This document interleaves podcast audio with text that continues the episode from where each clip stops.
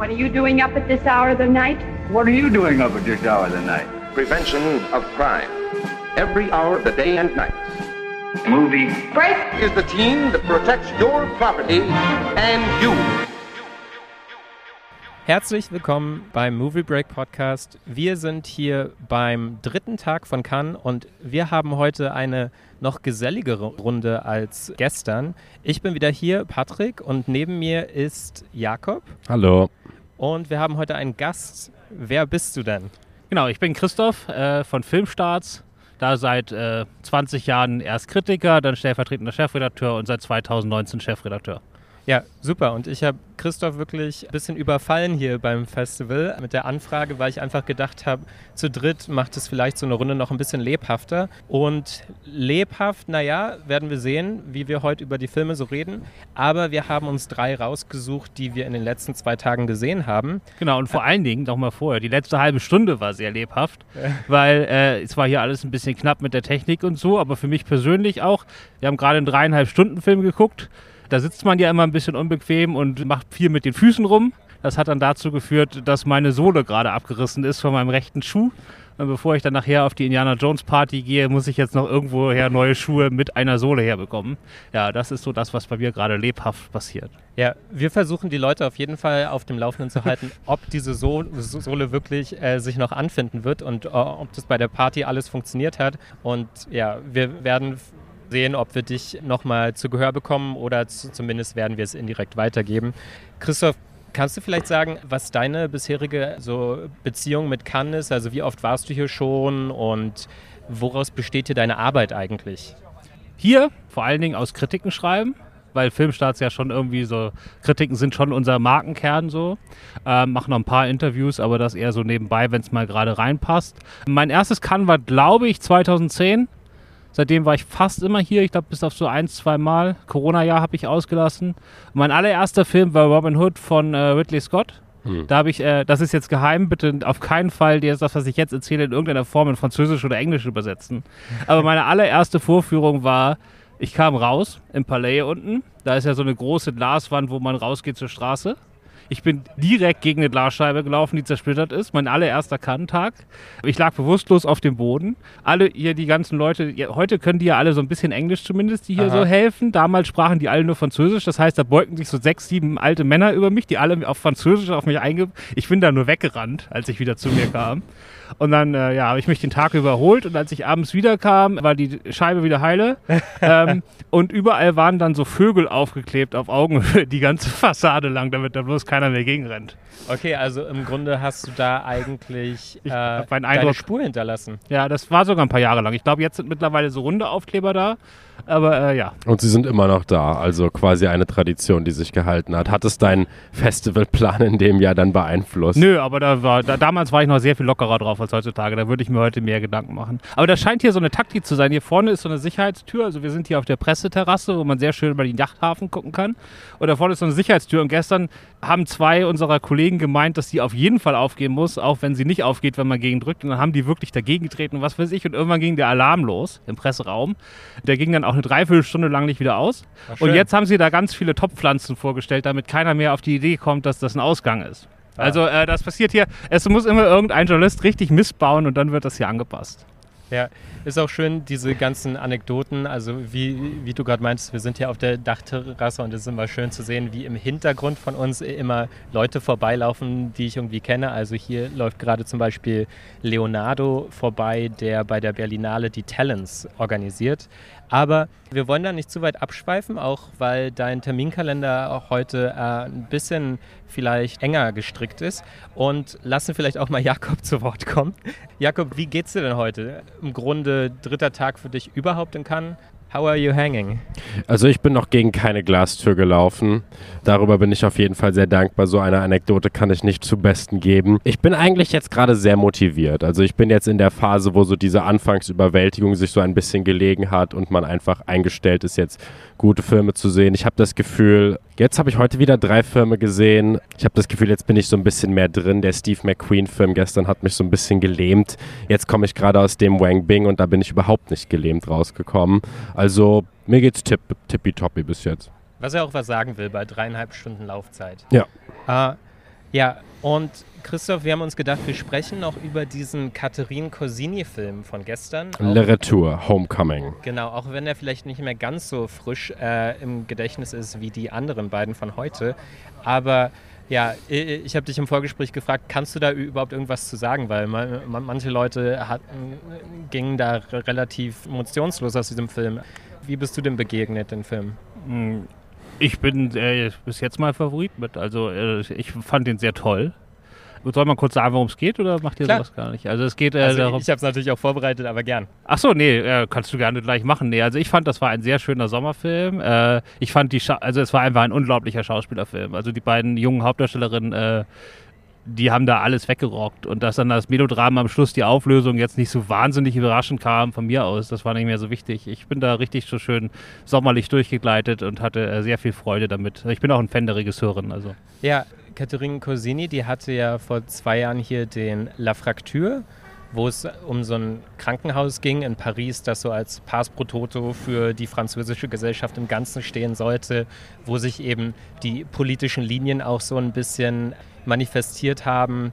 Und hatte dir der auch gefallen damals? Ich habe den nicht gesehen, weil vor zwei Jahren war ja Corona-Jahr Ah, und da ja, haben, okay. war ich noch nicht, da, da war, hatte ich gerade meinen Impftermin während kann und den wollte ich nicht ausfallen lassen, sondern das endlich hinter mich bringen und deswegen war ich nicht da. Ah ja, okay, ich verstehe. Ja, mir hatte der damals recht zugesagt, muss ich sagen, auch wenn ich sagen muss, dass es ein sehr französischer Film ist. Also der, der Humor, der da porträtiert wird, ist schon sehr derb teilweise, ist schon sehr klar, aber ich mag den französischen Humor, wenn man von einem französischen Humor sprechen kann. Und ich war deswegen auch gespannt. Vielleicht wollte ich noch mal kurz als Einführung dazu sagen, also in diesem La Fracture, da hat Corsini eine Krankenpflegerin gecastet, die heißt Aissatou Diallo Sanya und die war dann eben ei- eine der Pflegerinnen in diesem Film und die spielt jetzt in diesem neuen Film, Le Retour, spielt sie die Hauptrolle. Also sie, äh, ob es die Hauptrolle ist, ist wieder eine andere Frage, aber sie ist die Mutter.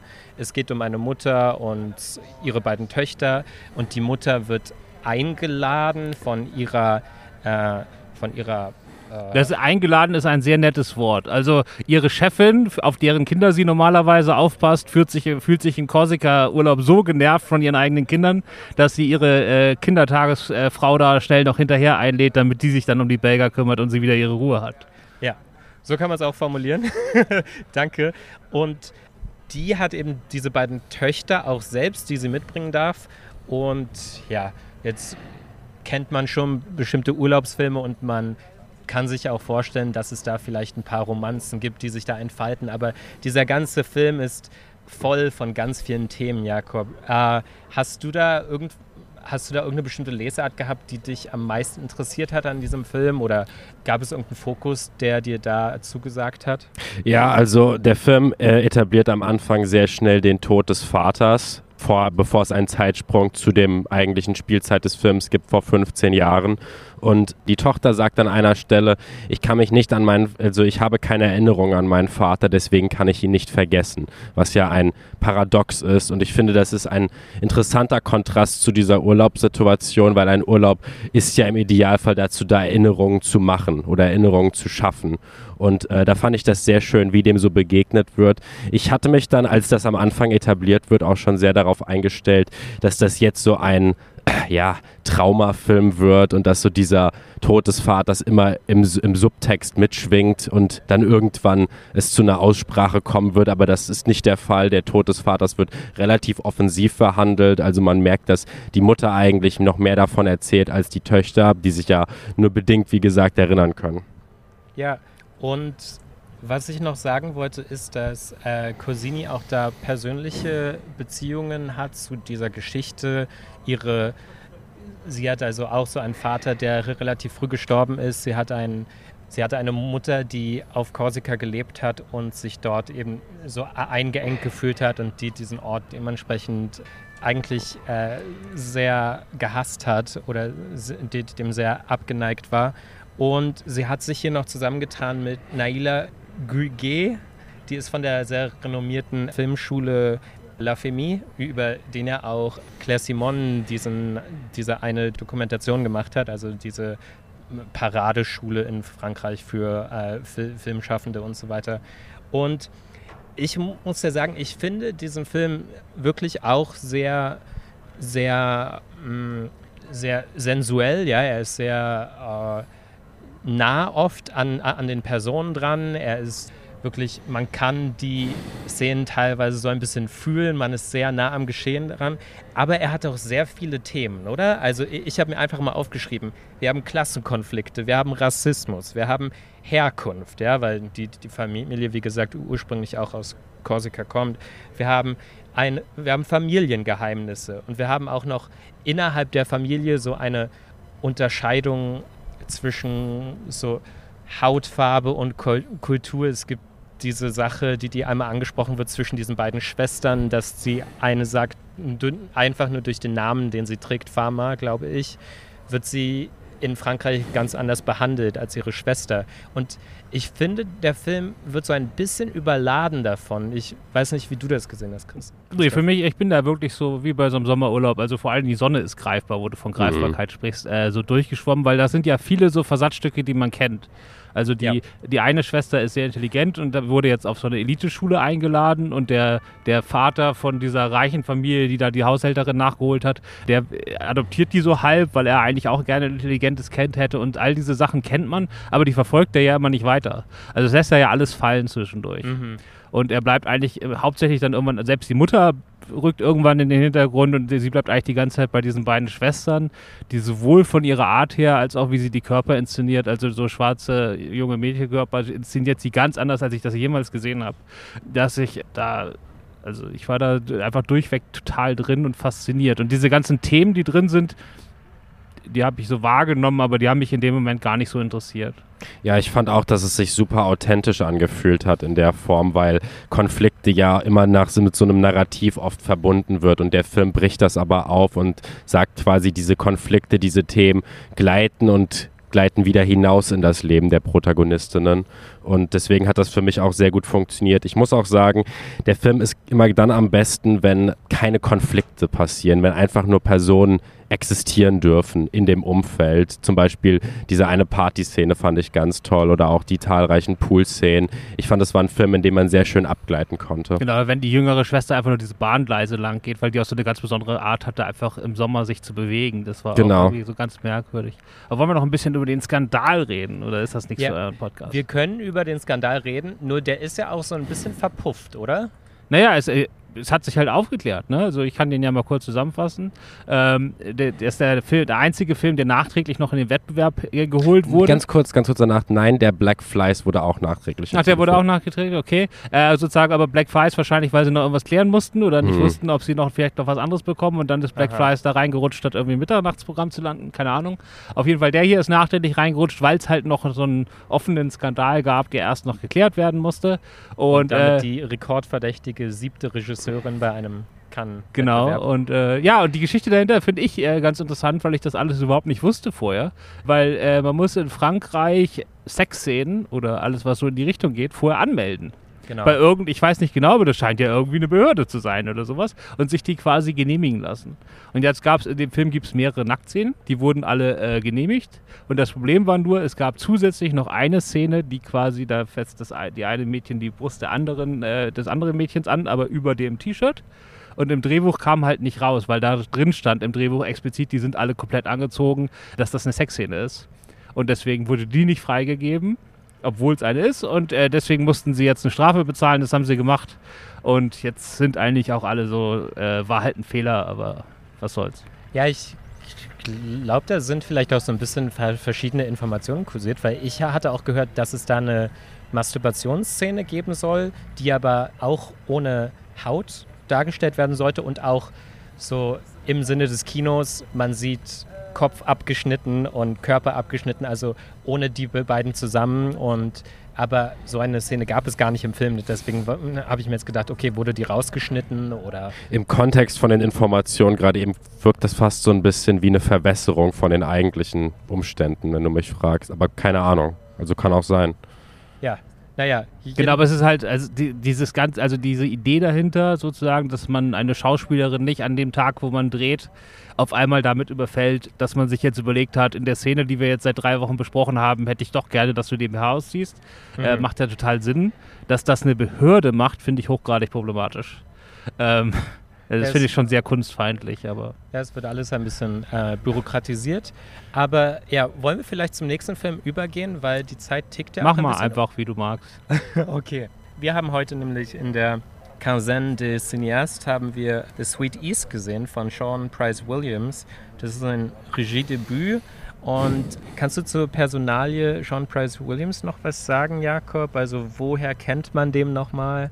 Oh, das ist, das habe ich mir jetzt hier gerade nicht aufgeschrieben. Soll ich das sagen? Es ist, es ist Ja, sein Debüt. Das ist sein Also, Debüt. also wa- das weiß woher man natürlich kennt, ist, er ist halt so in diesem äh, New Yorker Soho-Filmemacher-Zirkel der letzten 15 Jahre quasi der Kameramann schlechthin. Also er hat, glaube ich, alle Alex Ross Perry-Filme äh, DP gemacht und halt bei den Safdie-Brüdern zuletzt, also auch bei Good Times unter anderem.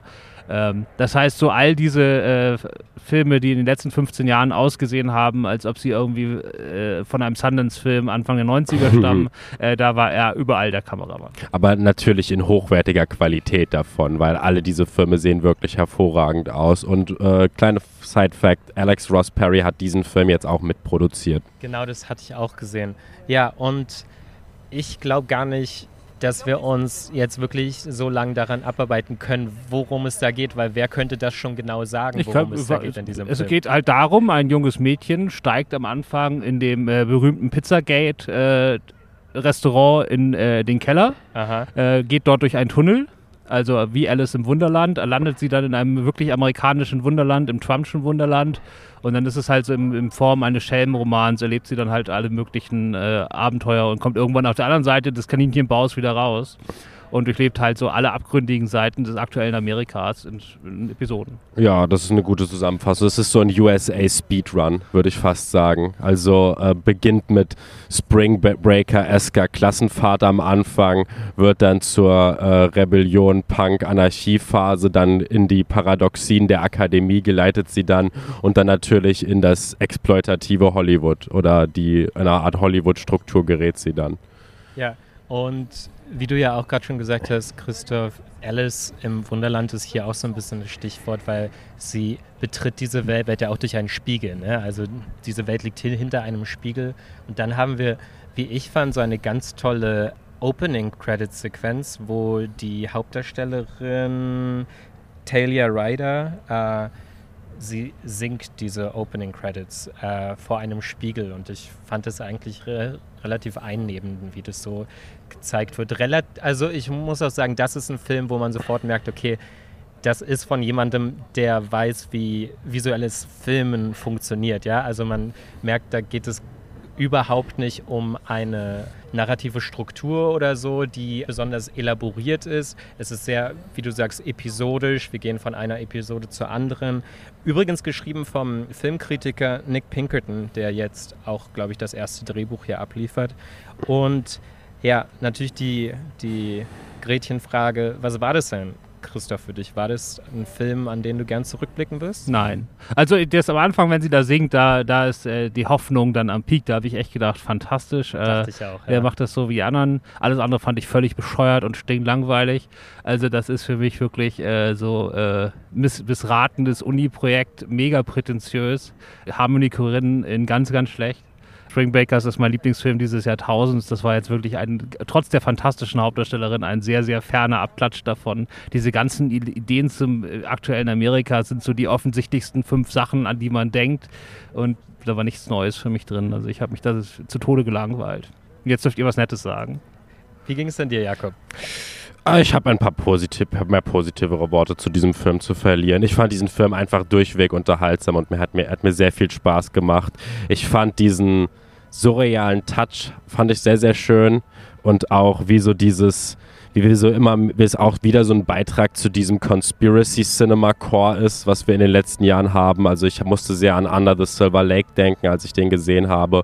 Ich musste auch sehr an Hello Dankness? Hello Dankness denken, der äh, Soldier Boy, ähm, Äh, äh, Soda Jerk, oder? Soda Jerk, danke dir. Soda Jerk Film. Ähm, Soda Boy, Soda Jerk Film, der ähm, ja auch sehr in diese in diesen Conspiracy Core reingeht und der auch sich an so Sachen wie dem Donald Trumpschen Amerika abarbeitet.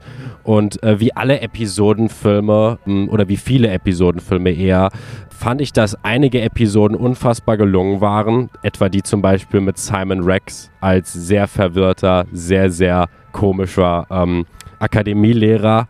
Und ähm, äh, andere war, haben weniger funktioniert. Äh, andere zogen sich ein bisschen in die Länge und man, dem Film fehlt so ein bisschen die Struktur oder so ein bisschen der Unterbau. Man hat am Ende nicht das Gefühl gehabt, dass der Film jetzt viel an Substanz geliefert hat, sondern eher einen auf ein Abenteuer geschickt hat und es am Ende dann so ausklingen lässt. Also, aber ich fand den Film sehr schön. Also hat mir viel Spaß gemacht.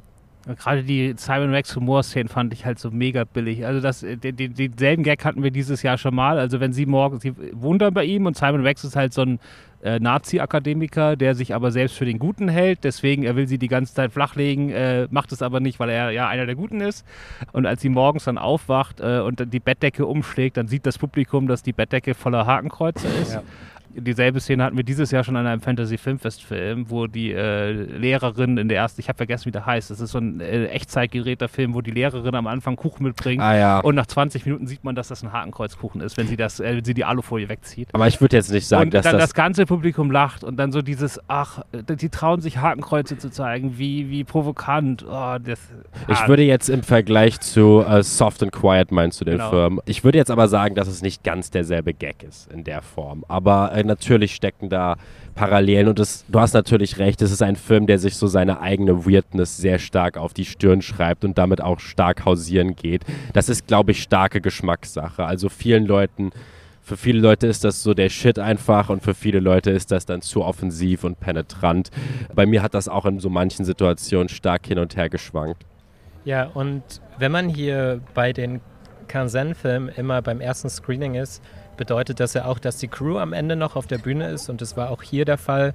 Und ich muss sagen, das Interview war am Ende so ein bisschen erwartbar. Ne? Also die Antworten, die, die dann gegeben wurden, ja, wir wurden von, von der Realität so ein bisschen eingeholt und mussten da noch etwas draufsetzen, weil die letzten Jahre eben so waren, wie wir alle wissen, wie sie waren, unter Trump und so weiter. Und diese Selbstverliebtheit in diese eigene Verrücktheit, die hat mir den Film auch so ein bisschen madig gemacht, muss ich sagen. Ich war, je, je, je mehr Abstand ich zu dem Film gewonnen habe, desto weiter ist er in meiner Gunst gesunken, muss ich sagen. Ich mu muss aber auch sagen, dass diese dieser erste Kontakt und vielleicht noch so diese ersten 15 Minuten, die die hatten, sowas an sich, dass ich dachte, da wird sich was entwickeln. Und leider konnte der Film es nicht ganz einlösen, sondern ist eher so wirklich in dieser Verliebtheit stecken geblieben. Also das ist, wird dann auch immer absurder. Also wir sehen irgendwann mal, wie unsere Protagonistin durch so ein Fernglas schaut und dann sehen wir, was sie sieht, ist so eine äh, handgezeichnete Animation oder so. Oder wir sehen, dass sie eines Morgens in so einer in so, so, einer Burg aufwacht, die so ganz klar CGI oder so generiert ist, wo, wo sie auch auf so einer Klippe dann stehen, mal in so einem romantischen in so einem romantischen, gemäldeartigen Bild und so weiter. Und ja, für mich, für mich, erreicht das dann einfach, das erreicht dieses Amerika-Umgang erreicht nie so eine satirische Qualität für mich. Ne? Sondern er flüchtet sich dann in so Sachen wie, dass auf einmal aus dem Nichts so eine mega brutale Splatter-Szene äh, kommt, wo ich so sage, ja, mit 13 hätte ich das auch noch cool gefunden. Ne? Oder ja. halt irgendwie so ein Arthouse-Publikum, dass das mit Rotwein in der Matinee am Sonntagmorgen, die sind dann total geschockt und lachen dann befreiend und so. Ne? Aber ich saß da nur und habe gesagt. Ist so ein bisschen starker YouTube-Humor, das stimmt wo bei der ja zumindest die, diese Idee drin steckte, okay, wir, wir, sind bei einem Filmshoot und es gibt ein richtiges Shooting bei einem Filmshoot. Aber ja. Äh, da, ich weiß nicht, ob das stimmt, aber wenn das wirklich der Gag war, den er wollte, dann gute Nacht. Na gut. Äh, also Sweet East nur äh, ja, bedingte Empfehlung. Von uns. Also ich bin, ich bin nicht zum Interview geblieben, weil mich äh, kriegen keine zehn Pferde dazu, dass ich mir ein QA anhöre, weil meistens werden nur dumme Fragen gestellt und dann kriege ich, das, das ist vielleicht zu cringe. Aber äh, das, den Applaus, den ich gehört habe, während ich aus dem Saal geflüchtet bin, der war ziemlich laut. Also vielleicht. Äh dumme Fragen ist gut. Wie finden Sie kann zum Beispiel? Ja. Wobei das eher so eine Berlin-Frage ist, die die Leute stellen. Gut, und lass uns doch jetzt noch zu den, dem äh, Wang Bing-Film kommen. Youth, The Spring. Äh, dreieinhalb Stunden lang Wang Bing erstmals im Wettbewerb von Genau, Cannes. Kurzfilm, ne? Äh, wie bitte? Kurzfilm. Ah ja, für ihn, für ihn ist es ein Kurzfilm, genau. Ich, mu muss auch sagen, ich habe vor ku kurzem, also in Vorbereitung auf das Festival, meinen ersten Wang Bing-Film gesehen, zusammen mit Jakob auch. Und dementsprechend bin ich da noch gar nicht so bewandert. Hast du eine speziellere Beziehung mit ihm, Christoph? Ich finde ihn super. Aber ähm, ich habe jetzt auch nur eine gute Handvoll gesehen. Also ich habe vor ein paar Jahren hier den äh, Dead Souls gesehen. Der war achteinhalb Stunden lang. Der lief hier gleich am ersten Tag in Cannes. Und sein berühmtester Film ist ja, die, ich habe vergessen, wie er heißt. TGQ West of the Tracks. Ja, nee, ich würde sagen, dass der mit der toten Frau noch. Äh, Ach so, Miss Fang. Für, Mrs. den hat, Fang. er, für den hat er in Locarno abgeräumt. Genau, Das, der dauert ja nur 90 Minuten. Ähm, da hat er eine sterbende Frau in ihren letzten Tagen begleitet und dann ist sie offenbar einfach zu früh gestorben, um daraus einen 14-Stunden-Film zu machen. Aber äh, Wow, okay. nee, also die Idee war ja, warum ich das sage mit den langen Filmen. Zu Beginn seiner Karriere hat er ja auch, wie jetzt du erzählst ja wahrscheinlich gleich, worum es diesmal geht, aber um Produktionszusammenhänge in China gedreht und seine Strategie war immer, meine Filme sollen genauso lang sein wie ein typischer Arbeitstag der Protagonisten, die darin vorkommen und das ist in China halt 14 bis 16 Stunden. Ja, also ich bin, ich habe von, das war jetzt der sechste Film von Wang Bing, den ich gesehen habe. Ich habe, der Einstieg in sein Schaffen war auch West of the Tracks. Das ist ein Film, der von der Entwicklung einer Stahlfabrik in einer Zeit in China, in der China gerade von einer Staatsökonomie zu einer Weltökonomie geworden ist und wie sich gerade das auf die, auf, auf die einzelnen Arbeiter, individuellen Arbeiter ausgewirkt hat. Es war ein Film, der mich damals unfassbar beeindruckt hat und dessen immersive Kraft mich wirklich, man hat das Gefühl, man wäre dabei mit diesen Stahlarbeitern in den Fabriken, aber auch in ihren Häusern, auf den Schienen. Es ist ein ähm, großes Erlebnis gewesen und auch in seine, seine restlichen Filme haben es immer geschafft, mich in irgendeiner Weise zu beeindrucken und haben mir immer wieder neue Eindrücke geliefert, die trotz ihrer ja sehr reduzierten Filmsprache ähm, mir trotzdem immer Sachen geliefert haben, die ich in der Form vorher noch nicht gesehen hatte. Ja, vielleicht ist das nicht allen so bewusst, aber dass ein Dokumentarfilm in Cannes im Wettbewerb ist, ist ja auch keine Das Selbstverständlichkeit. ist die, ich meine gelesen zu haben, ist die erste Doku seit 20 Jahren. Also ah, also war das, äh, Das war dann äh, Fahrenheit, vor- Fahrenheit nee, 9-11. Fahrenheit, Ah. Fahrenheit okay, ja, 9-11. Der gewonnen hat in dem Jahr, wo Quentin Tarantino Jurypräsident ja, war. Und wo er eigentlich Oldboy auszeichnen wollte. Ja, ich meine, die Fahrenheit ist auch nicht gut gealtert, wie fast alle äh, Dokus von ihm. Aha. Aber um den geht es hier zum Glück jetzt nicht. Na gut, und worum geht es dann? Soll ich das mal kurz umreißen? Also wir haben Guangbing bei einem Langzeitprojekt hier. Wir sehen ihn da über fünf Jahre, von 2014 bis 2019.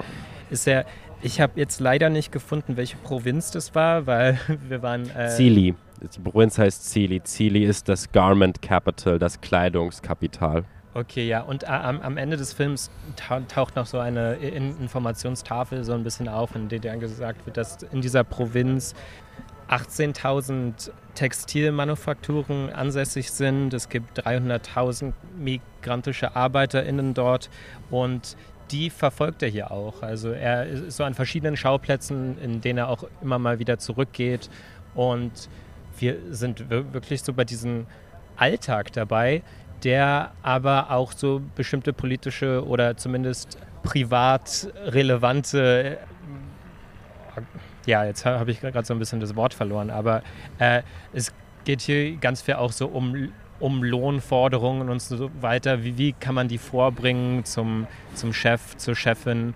Und ja, vielleicht Christoph, wie war das für dich?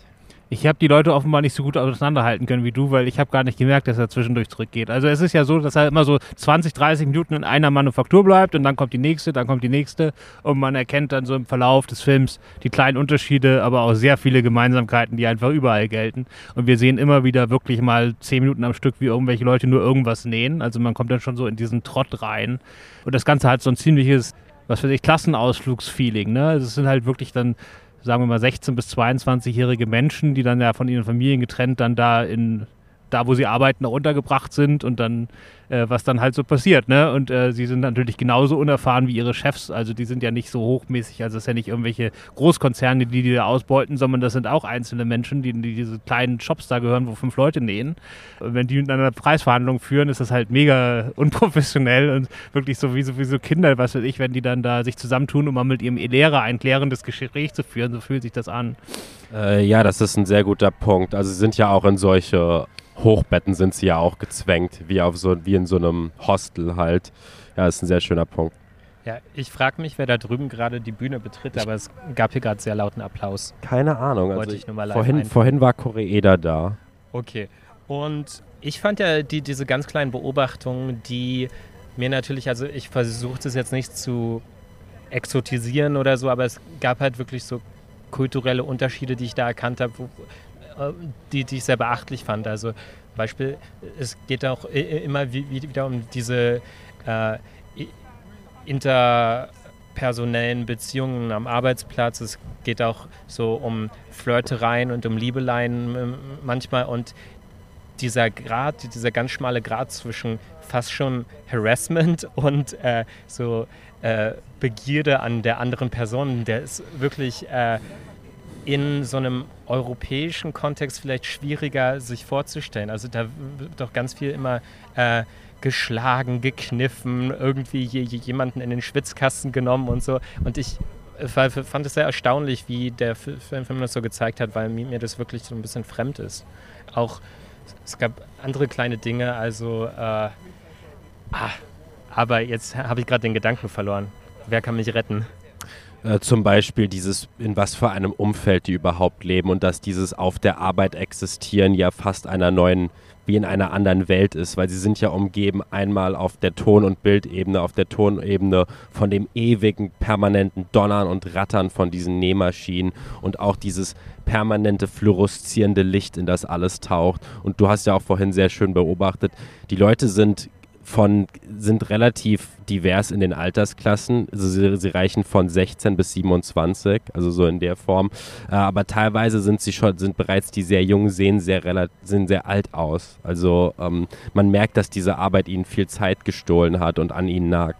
Genau, aber trotzdem ist es irgendwie ja nicht so ein, so ein reiner Downer-Film. Nee, Weil das überhaupt es ist, ja. wirkt irgendwie schon, wie gesagt, so eine Klassenfall. Es ist gleichzeitig so total auch aufregend. Also es ist jetzt keiner, der zeigt, das sind alles nur Opfer, sondern der zeigt auch, dass es irgendwie auch äh, Ja. lebenswerte Momente gibt, ohne dass er das will. Also das kann man ja nochmal sagen. Das- Das, ist halt eine rein beobachtende Dokumentation. Also Wang Bing ist da sehr ähnlich wie Frederick Wiseman oder so, dass er einfach draufhält und äh, dann auch nicht nur die interessantesten Szenen rausnimmt, sondern schon versucht, so ein so eine Allgemeingültigkeit daherzustellen. Und wenn jetzt zwei von diesen Sweatshops äh, mehr oder weniger exakt die gleiche Szene passiert und er die erzählenswert findet, dann zeigt er sie auch zweimal, wo andere sofort sagen würden, jeder Fernsehredakteur, das reicht doch einmal.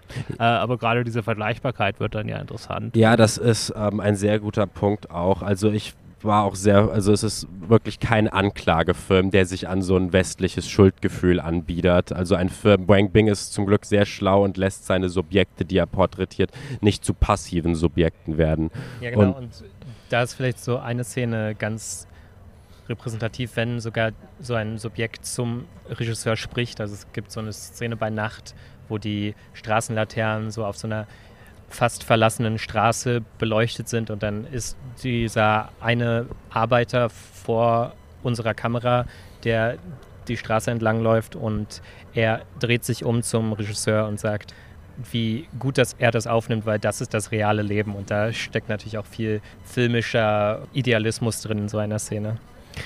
Ja, Genau. ähm, ich habe noch ähm, vier Fragen hatte ich mir aufgestellt. Ich weiß nicht, ob wir noch genug Zeit haben, um die durchzugehen. Die Wie sieht müssen es bei dir aus, Christoph? Fangen wir einfach mit eins an. Ne? Ja, also das zwei zum Film direkt und zwei zu dem Film im Kontext von Cannes jetzt. Ähm, wir müssen die jetzt nicht direkt beantworten, so, aber ich will es einfach mal für eine Diskussion sorgen. Die zum Kontext Genau. kann es schon mal, wenn der Film jetzt gewinnt und er hat gute Chancen, die Goldene Palme zu gewinnen, dann haben wir alle drei großen A-Festivals amtierende Dokumentarfilme als Gewinner. Ja, das wollte ich mir auch sagen. Es gibt einen sehr starken Trend in den letzten Jahren, dass Dokus auf, ähm, auf Das, also, das gibt nicht den Trend, es gibt nur den Trend, dass sie sich jetzt wieder mehr trauen, sie aufzunehmen. Das war schon immer so. Wenn du 20 Filme hast und davon einer eine Dokumentation ist, dann ist der automatisch Top-Favorit. Das hatten wir in Berlinale mit äh, diesem Fire-Film, mit dieser italienischen Flüchtlingsdoku ja, ja. und so weiter, jetzt letztes Jahr. Also das ist einfach, das fällt dann so raus und dann dieses Jahr, dieser On the Adamant, der hat ja gewonnen und letztes Jahr ja in Venedig mit On All the Beauty and the Bloodshed. Genau. Also ja, es gibt einen,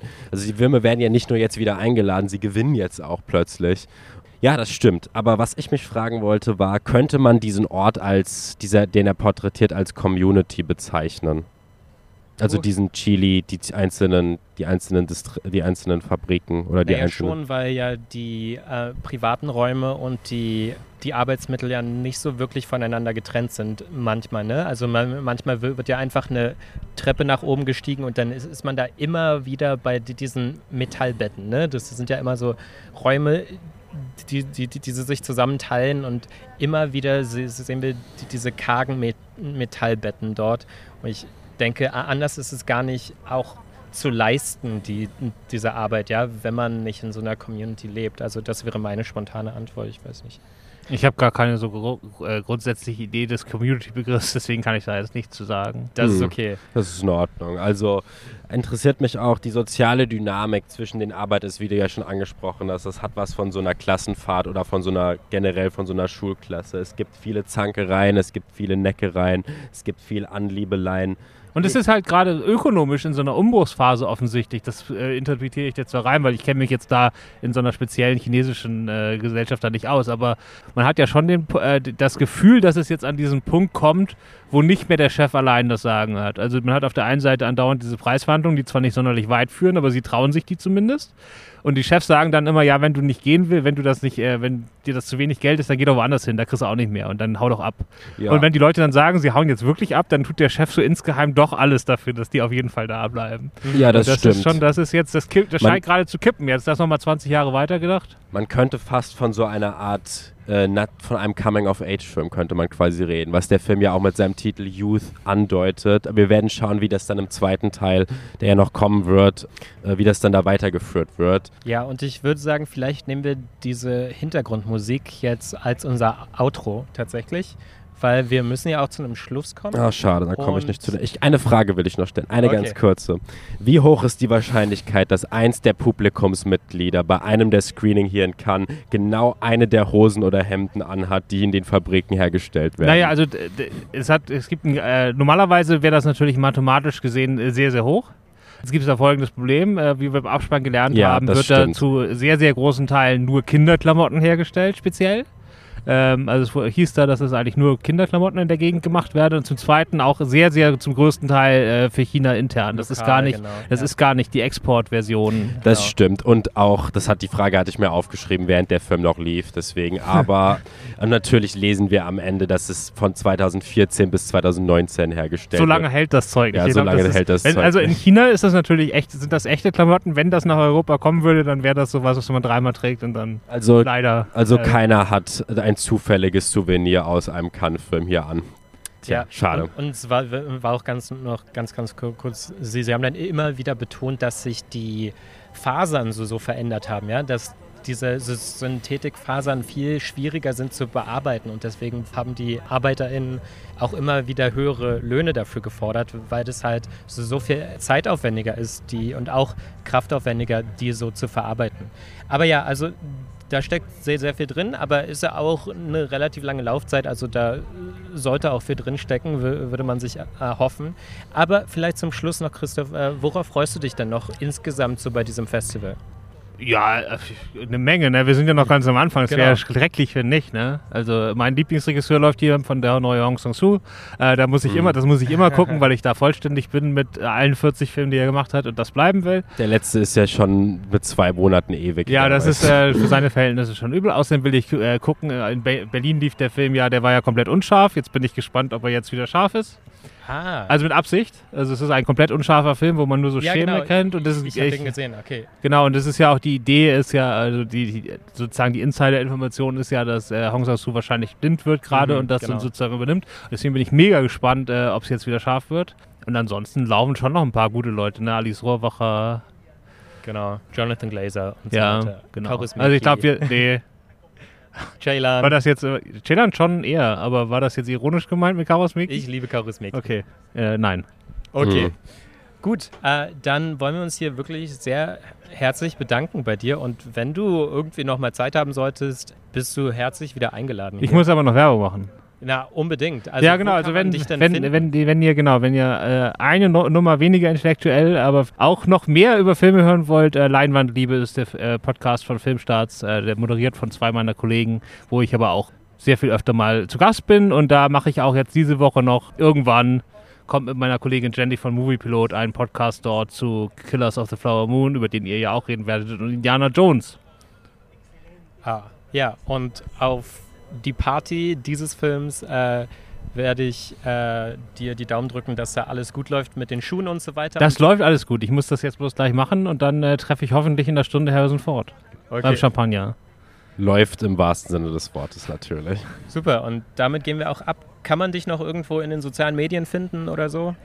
Ja, weiß ich gar nicht. Hier nicht so richtig. Sag uns was. Äh, meine Twitter, Kritiken, meine Facebook, Kritiken was auch von. Cannes sind alle auf filmstarts.de.